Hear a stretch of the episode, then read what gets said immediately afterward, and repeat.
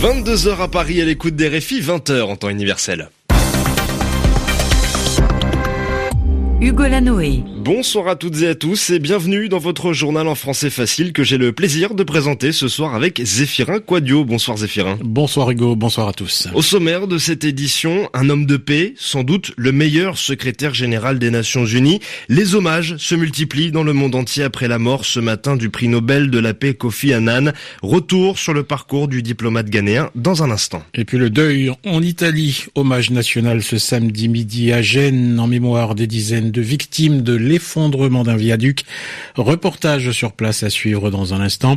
Et puis, quatre jours après le drame, la société gestionnaire du pont sort du silence. Et à la fin de ce journal, nous irons dans un salon de coiffure de Détroit aux États-Unis où la reine de la soul, Aretha Franklin, avait ses habitudes.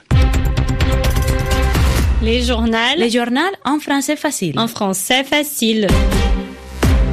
Kofi Annan s'est donc éteint ce samedi matin à l'âge de 80 ans. L'ancien secrétaire général des Nations Unies et prix Nobel de la paix est décédé dans un hôpital de Berne, en Suisse, aux côtés de sa femme et de ses enfants.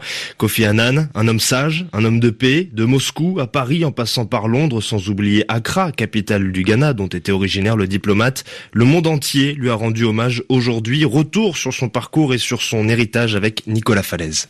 Né au Ghana en 1938, Kofi Annan a étudié aux États-Unis et en Europe avant d'entamer une carrière internationale, d'abord à l'Organisation mondiale de la santé, puis à l'ONU. Il passe par le Haut Commissariat aux réfugiés, puis s'occupe des opérations de maintien de la paix, avant d'être désigné en 1997 secrétaire général de l'ONU poste qu'il occupera jusqu'à la fin de l'année 2006, avec durant cette période un chapitre particulièrement tendu, celui de l'invasion américano-britannique de l'Irak en 2003. En 2001, l'organisation et son numéro 1, Kofi Annan, ont reçu le prix Nobel de la paix pour leur travail pour un monde mieux organisé et plus pacifique, selon le jury du prix Nobel. Après la fin de son mandat, Kofi Annan est resté impliqué dans les affaires internationales, notamment à la tête de la fondation qui porte son nom. En 2012, il a brièvement été l'émissaire de l'ONU et de la Ligue arabe pour la Syrie. Kofi Annan était également membre des Elders, ce groupe d'anciens dirigeants impliqués dans la recherche de la paix dans le monde. Portrait de Kofi Annan signé Nicolas Falaise et le deuil euh, et le recueillement également en Italie, quatre jours après l'effondrement d'un pont à Gênes. Et oui, Zéphirin, des funérailles nationales ont eu lieu ce samedi midi au parc des expositions de la ville en présence des plus hauts responsables de l'Italie. Une cérémonie boycottée, c'est-à-dire rejetée par une partie des familles de victimes qui dénoncent le laxisme, la négligence de la classe politique italienne dans ce drame. Notre envoyé spécial Juliette Garbrand a suivi l'événement pour RFI. Alessandro, Bruno, Camila. Devant les cercueils disposés en arc de cercle, le cardinal Bagnasco égrène les prénoms des victimes. C'est l'un des moments forts de cette messe suivie d'une prière musulmane à l'intention des familles albanaises. Des milliers de personnes sont présentes, mais seules 18 familles ont accepté ces funérailles nationales. Certaines ont préféré l'intimité, d'autres dénoncent la récupération politique, comme Sabrina qui est née à Gênes. Il y a polémique parce qu'on savait tous que ce pont, ce n'était pas la perfection. On voyait des parties abîmées, des armatures à nu. Simone est plus jeune, explique qu'il est venu parce qu'il est amer. Ça fait des années qu'on sait que c'était dangereux et qu'il fallait investir. Et donc tout cela va bien au-delà de la ville de Gênes. Ça touche au pays et à son système. Mais le chagrin et la stupeur dominent sur les visages comme sur celui de Luca. Je sais qu'au plus haut niveau politique, on se renvoie les responsabilités. Mais aujourd'hui, je ne veux pas y penser. Au début, j'étais choqué, terrorisé même. Là, je suis plus calme. Je veux juste comprendre.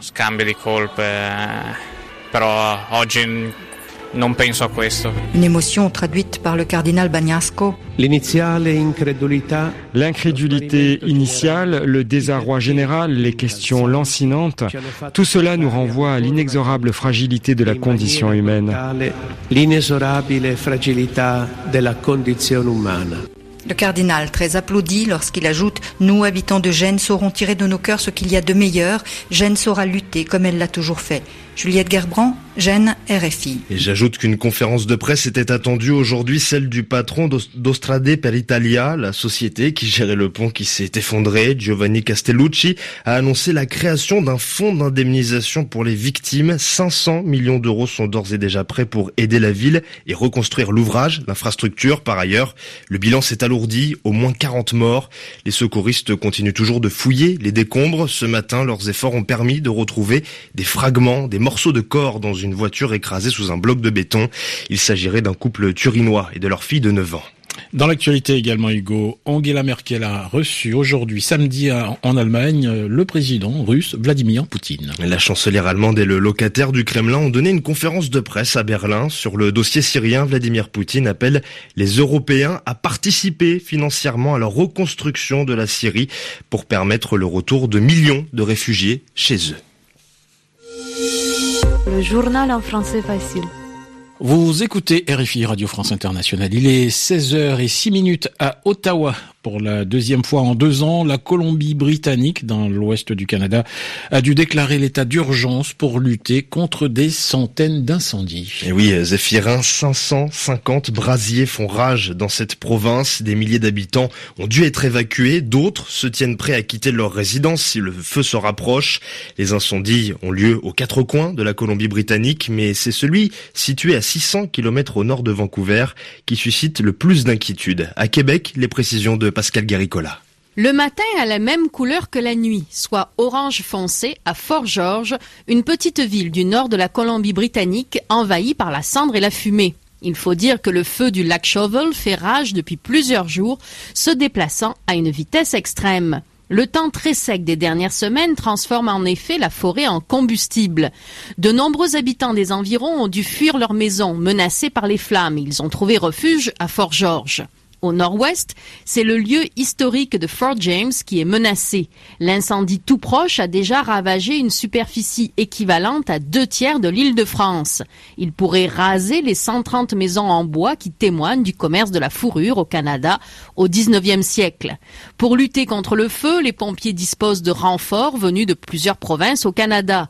L'armée donne aussi un coup de main, une aide permise grâce à l'instauration de l'état d'urgence en Colombie-Britannique.